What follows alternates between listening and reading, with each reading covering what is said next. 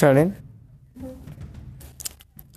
Mira, instalé esta aplicación que se supone que es para crear podcasts. Pero la verdad no lo sé.